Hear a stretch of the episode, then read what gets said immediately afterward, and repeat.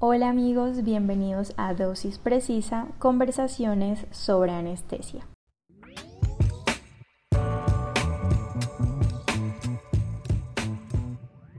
Hoy nos acompaña el doctor Javier Gutiérrez, él es anestesiólogo en el Hospital Simón Bolívar y en la Fundación Clínica Shayo. Y hoy lo traje para que hablemos de un tema que ha ganado mucha popularidad en los últimos años porque la incidencia y los cambios que se han hecho sobre el manejo de estos pacientes pues ha mejorado un montón. Es las consideraciones anestésicas para los pacientes quemados, entonces sin más preámbulos, doctor Javier Gutiérrez, bienvenido a Dosis Precisa. Rosa, muchas gracias por esta invitación. Me parece que es un tema muy importante. Hay, muchos conceptos que nos gusta revisar, pues nos gustaría revisar en esta, en esta pequeña charla eh, para resolver algunas dudas que tienen algunos anestesiólogos en el manejo del paciente con quemaduras. Primero cuéntanos un poco por qué te traje como autoridad para hablar sobre este tema. Cuéntanos un poco de tu experiencia con los pacientes quemados, sobre todo en Simón Bolívar, que es un centro de referencia para pacientes quemados. Eh, bueno, Rosy, la verdad es que en el Hospital Simón Bolívar es uno de los, el hospital que tiene la unidad de quemados más grande de Colombia, es una de las más grandes de Latinoamérica. Eh, básicamente nosotros recibimos la remisión de prácticamente todo Colombia eh, de los pacientes con quemaduras. Mm, tenemos inclusive ya varios pisos del hospital que son eh, exclusivamente para los pacientes quemados. Se operan más o menos cuatro o cinco pacientes al día, que me parece que es un, un volumen importante. Eh, y entonces desde que estamos pues en la residencia nos formamos para, para tratar a esos pacientes. Perfecto, entonces empecemos hablando un poco de la piel como órgano, como sistema porque si bien es el sistema de órganos más grande del cuerpo, sus repercusiones a nivel fisiológico pues son importantes. No es simplemente decir una quemadura se limita a la piel, no, sino que produce un montón de efectos sistémicos, entonces hablemos un poco de eso. Eh, bueno, la, piel es el órgano más grande que tiene el cuerpo. Se compone pues principalmente de la epidermis que tiene cinco capas y dos, dos capas más de la dermis que es la parte como más profunda Digamos que cada una de estas dos zonas tiene como unas funciones específicas. Eh, por ejemplo, la epidermis sirve para prevenir pues, la pérdida de líquido, es una barrera contra microorganismos, eh, digamos que todo el sistema inmune, también pues, tiene todas las recepciones terminales para la parte sensorial y del tacto, eh, y también claramente tiene una parte social, porque es, digamos, como toda esa parte psicológica de, de los cambios que ocurren con las quemaduras es una parte muy importante. Sí, claro, pues es nuestra carta de presentación y es lo primero que ven cuando se acercan a ti y se dan cuenta que eres un paciente quemado. Exactamente, inclusive casi hasta el 40% de los pacientes quemados pueden tener estrés postraumático y complicaciones sociales pues muy severas, ¿no? Y en cuanto a la dermis, ¿cuál sería su función en el cuerpo? Bueno, la dermis también tiene varias funciones, entre ellas pues ahí se encuentran eh, la, gran, la mayoría de vasos sanguíneos, la parte de piloerección, de, de las glándulas sudoríparas, eh, también tiene que ver con la flexibilidad y la durabilidad que tiene la piel. ¿no? Entonces ahora hablamos un poco sobre la clasificación de las lesiones por quemadura. Sabemos que según la profundidad y según la extensión, pues se pueden clasificar. Entonces empecemos por acá. Bueno, en cuanto a la profundidad, que es una, digamos que las, de las formas más comunes en las que se clasifican las quemaduras, que pueden ser una grado 1 superficial, grado 2 o intermedia, que se pueden dividir en, A y B, entre un espesor superficial y profundo, y las grado 3, que son las, digamos, como más profundas, eh, y se pueden clasificar también en la medida en la que implican el compromiso de la epidermis. Por ejemplo, las superficiales, el compromiso es más superficial y tiene que ver más con el compromiso de la epidermis. Ya las grado 2, eh, que son de espesor parcial, son quemaduras que, se, pues, que pueden comprometer eh, la dermis, afectando también el plejo vascular, eh, pero digamos que no toda la dermis está comprometida, si hay una parte que, que se mantiene indemne. Y las grado 3 pues son las de espesor completo en las que ya se puede llegar al tejido celular subcutáneo o hay otra clasificación que habla de las grado 4 que pueden llegar hasta músculo y hueso. Perfecto. Y algo súper importante es que la verdad yo no tenía claro y que lo reaprendí cuando volví a estudiar este tema, es que cuando se hace el cálculo de la, del área de superficie corporal quemada, se excluye el cálculo de las quemaduras superficiales que solamente afectan la epidermis. Entonces siento que este es un dato súper importante y que pues para muchos no es tan obvio. Ya que estamos hablando de esta clasificación de las quemaduras según la profundidad, ¿cómo las identificamos? ¿Cuáles son los síntomas o cómo se diferencia una de la otra? Bueno, en las de grado 1, que son las superficiales, generalmente pueden ser lesiones pálidas, rosadas y se caracteriza porque son, son húmedas. También pueden haber formación de ampollas pues por la fuga de líquido de extravasación, que más adelante vamos a hablar. Eh, las profundas o espesor parcial en la que se afecta pues, la dermis son un poco más secas en comparación con las que son superficiales, son rojas y generalmente no, no palidecen. Eh, las de espesor total pueden ser inclusive más cerosas y estas sí se caracterizan por ser blancas o por tener, digamos, como, digamos, características carbonáceas o, ya de carbono, inclusive de quemadura, eh, que se caracteriza al tercer grado. ¿no? Y ahora sí hablemos de otra clasificación y es por la etiología. Entonces, en cuanto a la etiología, básicamente tenemos eh, varios tipos de, de, quemaduras. Por ejemplo, las quemaduras por radiación, que son generadas por rayos ultravioleta o rayos X. Están las quemaduras por, por químicos, ahí se incluyen pues los ácidos y algunos álcalis fuertes. Están las quemaduras eléctricas, que pues pueden ser por corriente alterna o corriente continua, que son una de las que generan las lesiones más importantes que a veces no se pueden, digamos que, representar con la superficie corporal quemada porque, digamos que la lesión en la piel puede ser más pequeña de la lesión real de músculo, y tejido, hueso que se encuentra por debajo. Entonces son muy severas. Y las quemaduras térmicas que pueden ser por eh, líquidos hirvientes, con escaldaduras, por llama directamente, por contacto, por ejemplo, con metales. Eh, la quemadura eléctrica sí tiene un componente especial porque lo que les comentaba anteriormente, la lesión puede ser mucho más grande de lo que se, de lo que se ve cuando el paciente llega en un primer momento. También se relacionan con rhabdomiolisis y lesión renal aguda. Pueden ser muy severas, la, la mioglobinuria puede generar una lesión renal muy severa. Eh, también se relacionan con, con lesión miocárdica o, o, aturdimiento miocárdico. Pueden llegar con bajo gasto secundario a la, a la quemadura eléctrica. Y también generalmente pueden generar eh, síndromes compartimentales en el miembro donde, donde pues, se ve afectado, donde entra la, pues, la corriente. Entonces, generalmente se, se relacionan con, con, manejos quirúrgicos, pues abordajes que son, por ejemplo, amputaciones o fasciotomías que se requieren. Ahora sí hablemos en general del cálculo de superficie eh, corporal quemada. ¿Para qué es importante? ¿Cómo se realiza? Bueno, el cálculo de la superficie corporal total quemada es muy importante porque eh, con ese porcentaje nosotros basamos, por ejemplo, la reposición de líquidos. Eh, por ejemplo, también podemos, eso nos lo van a pedir en las escalas de mortalidad para saber el pronóstico del paciente. Eh, entonces, para dirigir todo el tratamiento del paciente es importante que seamos como que tengamos certeza sobre una adecuada superficie corporal quemada, que el cálculo sea adecuado.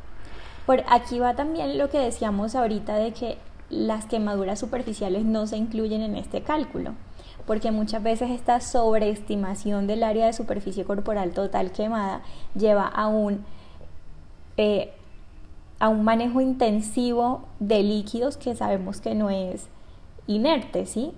los líquidos endovenosos también son un medicamento y pueden generar complicaciones cuando se administran de una forma excesiva y no guiado como debería hacerse, sobre todo en estos pacientes que ya tienen permeabilidad vascular, que ya tienen otro tipo de lesiones, que una mala reanimación hídrica puede llevar a más consecuencias que beneficios. Yo creo que podemos hablar de, de las tres formas como más, más frecuentemente usadas. Una es la regla del 1 o de la palma de la mano, que es un instrumento que se utiliza eh, básicamente teniendo en cuenta que la palma cerrada con todo y dedos eh, es más o menos el 1% de la superficie corporal del paciente. Entonces, depende de si el paciente es pediátrico o adulto, uno puede utilizar la mano del paciente para calcular el porcentaje. Eh, esto puede generar una sobreestimación de la, de la superficie corporal quemada entre un 10 y un 20%, porque en la mayoría de los pacientes no es el 1% la palma, sino viene siendo más o menos el 0.78%. Entonces puede sobreestimar la, superficie quemada.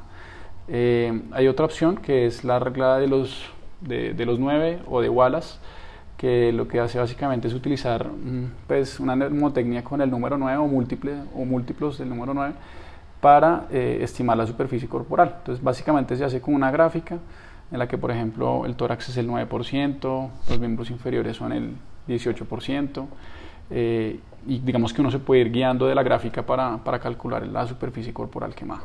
Esta gráfica obviamente se las voy a poner en Instagram, en la página, para que puedan consultarla si llegan a tener un paciente quemado y quieren estar seguros de que el área de superficie corporal quemada que les informan sea real. También está la, hay otra gráfica que se llama la de Lund and Browder, que esta es una de las que son más asertivas sobre, para, calcular la superficie. Eh, y lo bueno es que también se puede utilizar en pacientes inclusive menores de un año hasta adultos. Esta incluye pues una gráfica y unas tablas en las que podemos calcular dependiendo la edad del niño o del adulto el, porcentaje. Entonces uno puede ir marcando en la, en la, gráfica y es un poco más preciso que las otras. También hay que tener cuidado que los pacientes que tienen sobrepeso, que tienen índices de masa corporal muy grandes, hay que tener pues eh, cuidado al, calcular la, superficie corporal quemada porque pueden infravalorar los, los, los valores reales. Hablemos de un punto que es supremamente importante en el manejo inicial del paciente y es el choque por quemadura. Entonces, ¿cómo se define el choque por quemaduras? ¿Cómo es ese manejo inicial del choque por quemaduras? Eh, ¿Y por qué es importante llevarlos a cirugía en ese primer momento? Bueno, eh, el choque por quemaduras realmente, digamos que la, fisiopatología del paciente quemado se puede dividir en, en, dos. Una primera que es el choque por quemadura que ocurre en las primeras 24 a 48 horas, más o menos, y eh, ya la fase, la fase siguiente que puede durar de 48 horas, inclusive hasta un año. Eh, básicamente la primera fase, que es la del shock por quemadura, eh, se define por un conjunto eh, de síntomas que ocurren cuando el paciente tiene una quemadura mayor al 20%, es decir, pacientes que tienen menores del 20% pueden no desarrollar este shock, pero los que tienen más del 20% de superficie corporal quemada se caracterizan por, entonces hay una reducción del gasto cardíaco, eh, que se acompaña de una reducción de pues, la perfusión de órganos periféricos. Eh, esta disminución del gasto cardíaco se puede ver a aturdimiento miocárdico, o sea, una afectación directamente por los mediadores inflamatorios, o se puede ver, por ejemplo, también a la disminución de la precarga, que pues, va a terminar disminuyendo el gasto cardíaco, secundario a la extravasación de líquido por la quemadura, porque los mediadores inflamatorios van a generar en un principio eh, una vasodilatación pues, periférica, eh, disminuyendo la resistencia vascular sistémica y permitiendo que haya como una especie de shock distributivo en el cual eh, hay pérdida de albúmina y de, digamos, de la presión oncótica y puede haber edema generalizado. Eh, Esta es la primera fase, la fase isquémica, ¿sí? Y luego sigue la fase hiperdinámica o hipermetabólica, que es después de las 48 horas. Bueno, en cuanto a la fase hipermetabólica, que ocurre 48 horas después, básicamente se caracteriza pues, por un aumento en las catecolaminas, en el cortisol, en el glucagón. También hay un aumento en el gasto cardíaco, que puede ser dos o tres veces lo normal. También pues, hay disminución de la insulina, eh, puede haber gliconeogénesis, lipólisis. Es un estado que se caracteriza por ser catabólico. Eh, también hay un mayor, consumo de oxígeno aumenta la producción de CO2. Eh, también en cuanto al sistema inmune puede haber inmunosupresión. Es básicamente eso. Y puede durar incluso hasta un año después de la lesión. Puede durar hasta un año. Ahora hablemos de cuáles son las consideraciones anestésicas o qué es lo que más nos preocupa como anestesiólogos de los pacientes quemados. Eh, en cuanto al manejo, eh, es muy importante la valoración de la vía aérea. Hay una cosa que no hemos mencionado, pero las lesiones por inhalación pueden ser bastante frecuentes, inclusive hasta el 10% de las lesiones en pacientes quemados hay que sospecharlo. Eh, y es muy importante porque el manejo se vuelve algo especial. Los pacientes que tienen, eh, eh, digamos, como material carbonáceo en la boca, que tienen las vibrisas de, de las narinas quemadas, que tienen disnea o dificultad para respirar, pues esos pacientes pueden tener unas lesiones por inhalación Eh, a su vez, las lesiones por inhalación se pueden dividir en supraglóticas, subglóticas o ya efectos sistémicos pulmonares como tal. En cuanto a la supraglótica, que es como la más frecuente, porque cuando el paciente inhala eh, los gases quemados, normalmente como mecanismo de defensa lo que hace la glotis es cerrarse. Entonces, principalmente la mayoría son, son lesiones supraglóticas. Eh, esto se puede ver pues, con un examen físico o inclusive se puede utilizar un, un fibrobroncoscopio para ver qué, qué, qué, tejidos están lesionados. Es importante verlo porque al principio el paciente puede llegar sin tanto edema, pero a medida que pasan las horas el paciente se puede empezar a edematizar eh, la lengua, la epiglotis y todas las, las estructuras peripliglóticas y que pueden hacer que la ventilación eh, espontánea del paciente se puede ir perdiendo. Y si no, lo, hacemos de forma temprana la intubación, pues el abordaje de la ventilación y la laringoscopia se pueden volver difíciles. Bueno, además de el abordaje de la vía aérea, ¿qué otras preocupaciones nos genera un paciente quemado? Eh, bueno, también es importante tener en cuenta la edad del paciente. Eh, básicamente los que son extremos de la vida, como son los neonatos, que hemos tenido nosotros en el Simón Bolívar varios pacientes quemados neonatos, eh, o los adultos mayores que tienen bastantes comorbilidades se vuelven un punto importante porque ellos tienen mayor riesgo de mortalidad. Eh, la extensión de la quemadura, pues un adecuado cálculo de la superficie corporal quemada, tener en cuenta el mecanismo de la lesión, porque hay lesiones que a pesar de ser con la misma temperatura, eh, por ejemplo las escaldaduras que son las de líquidos hirvientes son más severas que las de llama, así sean básicamente la misma temperatura, pero la lesión sobre el tejido es mayor. El periodo desde el tiempo de la lesión también es importante por lo que estaba mencionando sobre, sobre la vía aérea. Eh, las lesiones asociadas porque pueden haber pacientes, por ejemplo nosotros tuvimos una paciente que se cayó de un quinto piso, cayó sobre las cuerdas eléctricas y luego cayó al piso. Digamos que ya se vuelve se vuelven ya pacientes más complejos, pero hay que tener también en cuenta todas las lesiones que estén asociadas. La permeabilidad de la vía aérea, el acceso vascular, que se caracteriza porque es difícil, sobre todo en pacientes que tienen eh, quemaduras que son más del 25% o pacientes gran quemados, el acceso vascular se vuelve complicado, ahí nos tenemos que ayudar de la ecografía. Eh, estos pacientes pueden tener disminución del vaciamiento gástrico, entonces eh, un adecuado ayuno o considerarlos estómago lleno. la respuesta a medicamentos alterada, entonces no podemos hacer una inducción anestésica como la hacemos con cualquier paciente, teniendo en cuenta la hora de llegada. Vamos a hablar un poquito más adelante sobre los relajantes neuromusculares sobre todo los dos polarizantes, que hay que tener precaución con ellos en los pacientes quemados que llevan más de 48 horas. Eh, la presencia de infección, ya sabemos que puede haber colonización frecuente por pseudomona. Eh, los problemas hematológicos que, nos, que caracterizan al paciente quemado. El paciente normalmente llega con hemoconcentración por la pérdida de líquido, la extravasación de líquido, pero más adelante, pues ya cuando uno los reanima, pues se puede ver realmente la anemia que, también van a sangrar mucho en las primeras intervenciones. Y si de pronto nos confiamos en esa hemoconcentración para decir, no, está perfecto y tiene unas, unas permisibles altísimas, cuando nos demos cuenta que en realidad estaba anémico, pues ya vamos a tener mucho tiempo en desventaja para actuar. Algo que también es súper importante y que no, no tocaste en esta partecita que hablaste son los detalles de la cirugía principalmente lo relacionado con la posición del paciente. Aquí sí nos toca acomodarnos nosotros, nuestra monitoría, nuestros accesos, todo a lo que se le va a hacer al paciente, porque muchas veces es en muchas partes del cuerpo y en realidad nos quedamos nosotros sin nada, entonces a ver muy bien en qué posición va a ir el paciente para nosotros tratar de acomodar nuestra monitoría y todas nuestras cosas en ese espacio limitado que vamos a tener. También me gustaría mencionar algo del paciente apenas llega, que es algo importante, que a veces pues, los anestesiólogos se pueden ver, eh, se pueden ver enfrentados a, estas lesiones y es que cuando llegan de forma aguda que requieran fasiotomías, por ejemplo, por síndromes compartimentales, los pacientes también pueden llegar con lesiones o por intoxicaciones. Nosotros sabemos que la generación de humo por, en sitios cerrados puede generar intoxicación por monóxido de carbono que es básicamente cuando la carboximoglobina está mayor al 15%, ya se puede hablar de una intoxicación y si pasa el 20% ya sabemos que es severa. Eh, nosotros sabemos que el monóxido de carbono es más afín por eh, la hemoglobina y puede desplazar el oxígeno y la curva de sucesión de la hemoglobina hacia la izquierda. Eh, esto puede hacer que la entrega de oxígeno a los tejidos pues se va limitada y pueda empeorar, pues digamos que en el choque, la entrega de, oxígeno a los tejidos. ¿Cuál es el manejo? Oxígeno al FIO2 al 100%, que lo que hace es disminuir la, pues, la vida media del, del, monóxido de carbono de 240 a inclusive una hora. Entonces, digamos, si, si, la intoxicación es muy severa y requiere ventilación mecánica, eso puede ayudar a disminuir la, la vida media del monóxido de carbono.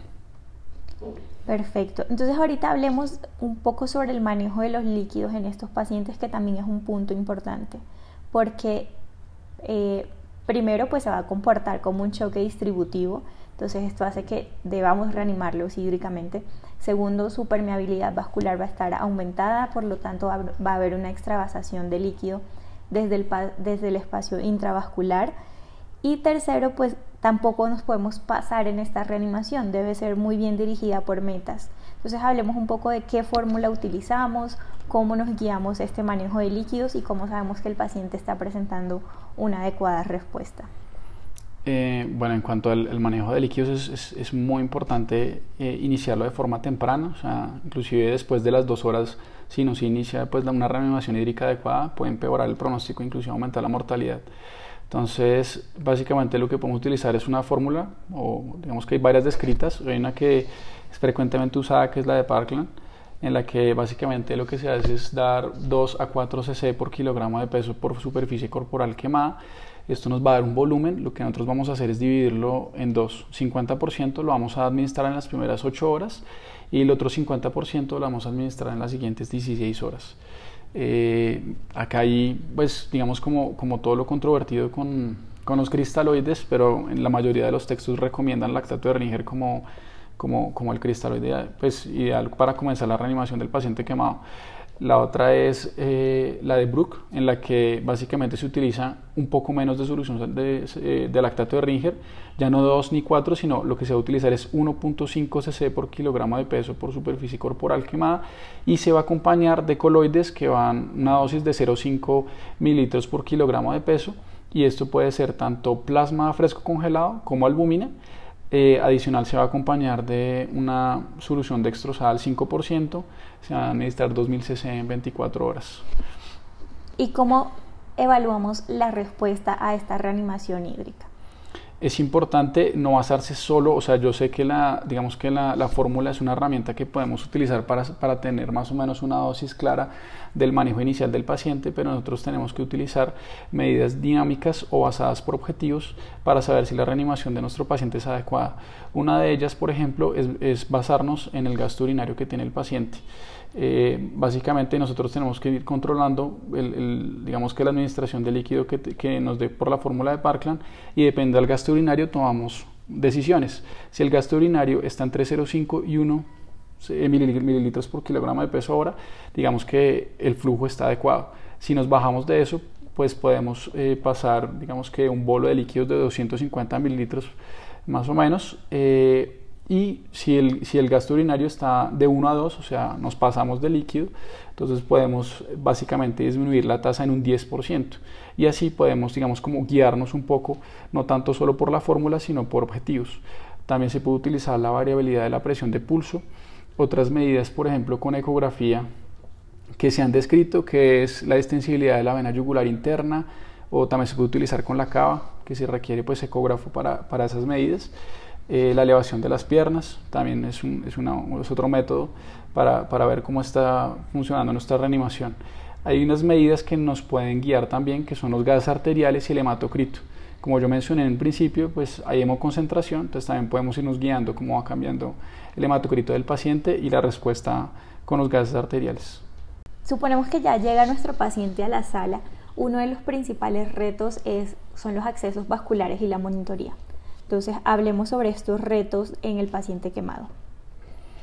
Bueno, en cuanto a ese manejo inicial para los accesos vasculares, eh, una de las principales, digamos que herramientas que podemos utilizar es el, ecógrafo eh, y desde un principio si se puede utilizar y, el paciente tiene una quemadura severa, podemos utilizar un acceso venoso central para, y guiados por ecografía para, porque en ellos puede ser más complejo eh, este abordaje. En el caso de que sea muy, muy difícil y que no, no se logre hacer un acceso venoso central, también están descritos los accesos intraóseos que pueden ser temporales mientras que se inicia la reanimación del paciente. Eh, otra cosa que podemos tener en cuenta cuando el paciente llega es la monitoría. En estos pacientes se vuelve complejo porque cuando tienen quemado casi todo el cuerpo, eh, básicamente no hay donde poner casi ni siquiera el pulso oxímetro. Por ejemplo, nosotros en los que tiene todas las extremidades quemadas hemos utilizado el lóbulo de la oreja, eh, la mucosa pues oral, digamos acá en el bucinador se puede utilizar también. Eh, como digamos herramientas para saber la pulsoximetría del paciente, sino ya se pueden utilizar sensores eh, pues, propios cutáneos que también es una opción en la superficie que no está quemada. En cuanto al EKG también es un reto porque muchos pacientes tienen el tórax y la, y la espalda quemadas, entonces y inclusive las extremidades, entonces se vuelve complejo. Hay unos electrodos especiales que se ponen como agujas, pero digamos que la, la idea es lesionar el tejido lo que menos se pueda y buscar las extremidades para, para, para evitar poner los electrodos sobre superficies que estén quemadas. Y si nos podemos ayudar de una línea arterial es súper importante, que no, nos da opción de tomar exámenes, eh, la variabilidad de la presión de pulso y un estado hemodinámico, pues digamos de forma continua, es una muy buena opción, en la cual, por ejemplo, si el paciente tiene las extremidades quemadas y no se puede poner el mango de, pues, de, la, de la presión arterial no invasiva, se puede utilizar una línea arterial. Es una buena herramienta. Eh, y ahora, algo que también es un reto para nosotros es el manejo de la vía aérea. Entonces hablemos también de este tema. Bueno, el manejo de la vía aérea, eh, hay que tener en cuenta que, por ejemplo, un paciente que ya, digamos, eh, normalmente se les hacen curaciones cuando tienen quemaduras en la cara, nosotros tenemos que tener en cuenta que esas, esas curaciones que se les hacen en la cara normalmente pueden tener pues cremas o vaselina o y estas cremas y esta vaselina, inclusive el mismo vendaje, pueden generar que el sello de la máscara se vea con dificultad. Entonces, una opción que nosotros podemos hacer o que utilizamos en el Hospital Simón Bolívar es que con el cirujano, eh, antes de la inducción, podemos hacer unos cortes sobre los vendajes que tiene la cara, eh, pues para permitir que el sello sea adecuado y esto es mejor hacerlo digamos de forma preventiva o anterior a que el paciente pues pierda la, ventilación espontánea para que en caso de que la ventilación pues sea difícil no toque hacerlo pues de forma bruta sino que se puedan cortar los vendajes de forma temprana otra cosa es que pues como ya guiarse de las, las guías de vía, de vía aérea difícil en la cual si el paciente tiene ya características de porción anatómicas de vía aérea difícil y a esto se le suman pues edema de los tejidos, de la lengua, quemadura supraglótica, podemos utilizar la ventilación espontánea y el fibrobroncoscopio para intubación eh, nasotraqueal o orotraqueal eh, con el paciente despierto y sin perder la ventilación espontánea, que es una de las opciones que podemos utilizar. Otra cosa es la ventilación, digamos que no en la primera fase, sino en los pacientes que ya han sido o que tienen cicatrices de quemadura, ¿sí? El tórax, el cuello, se pierde un poco esa capacidad de extenderlos y también se genera presión sobre el tórax, lo que no permite una adecuada ventilación. Entonces eso es algo que también deberíamos tener en cuenta en el, abordaje de la vía aérea de los pacientes quemados.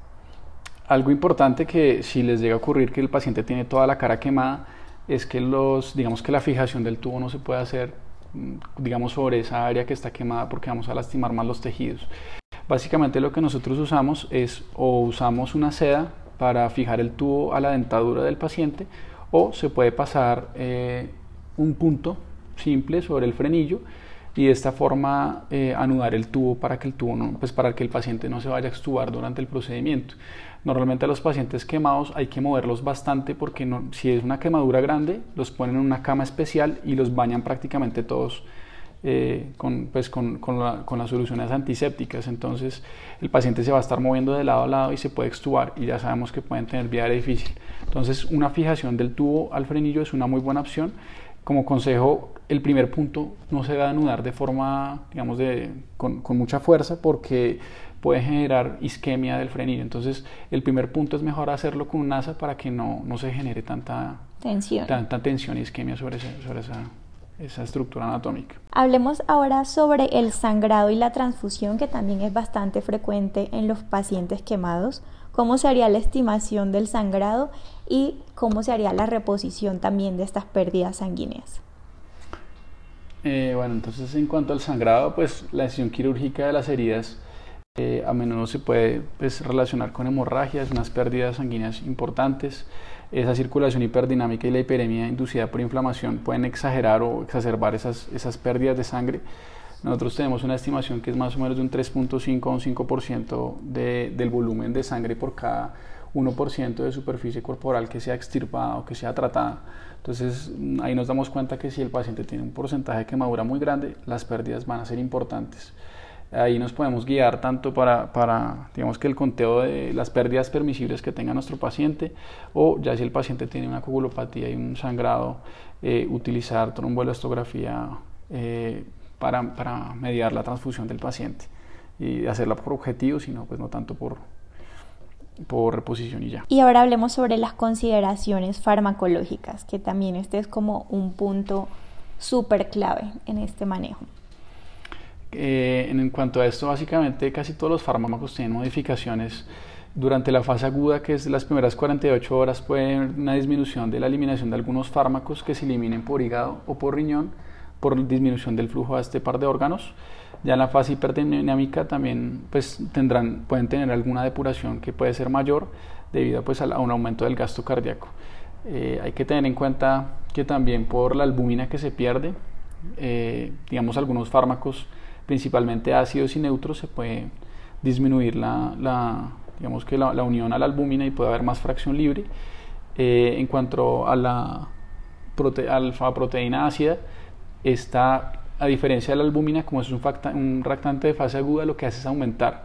Y algunos fármacos catiónicos, por ejemplo, como la lidocaína, el propanolol, eh, los relajantes neuromusculares y algunos opioides, eh, pues básicamente se pueden unir más, disminuyendo la fracción libre y pues también así su efecto.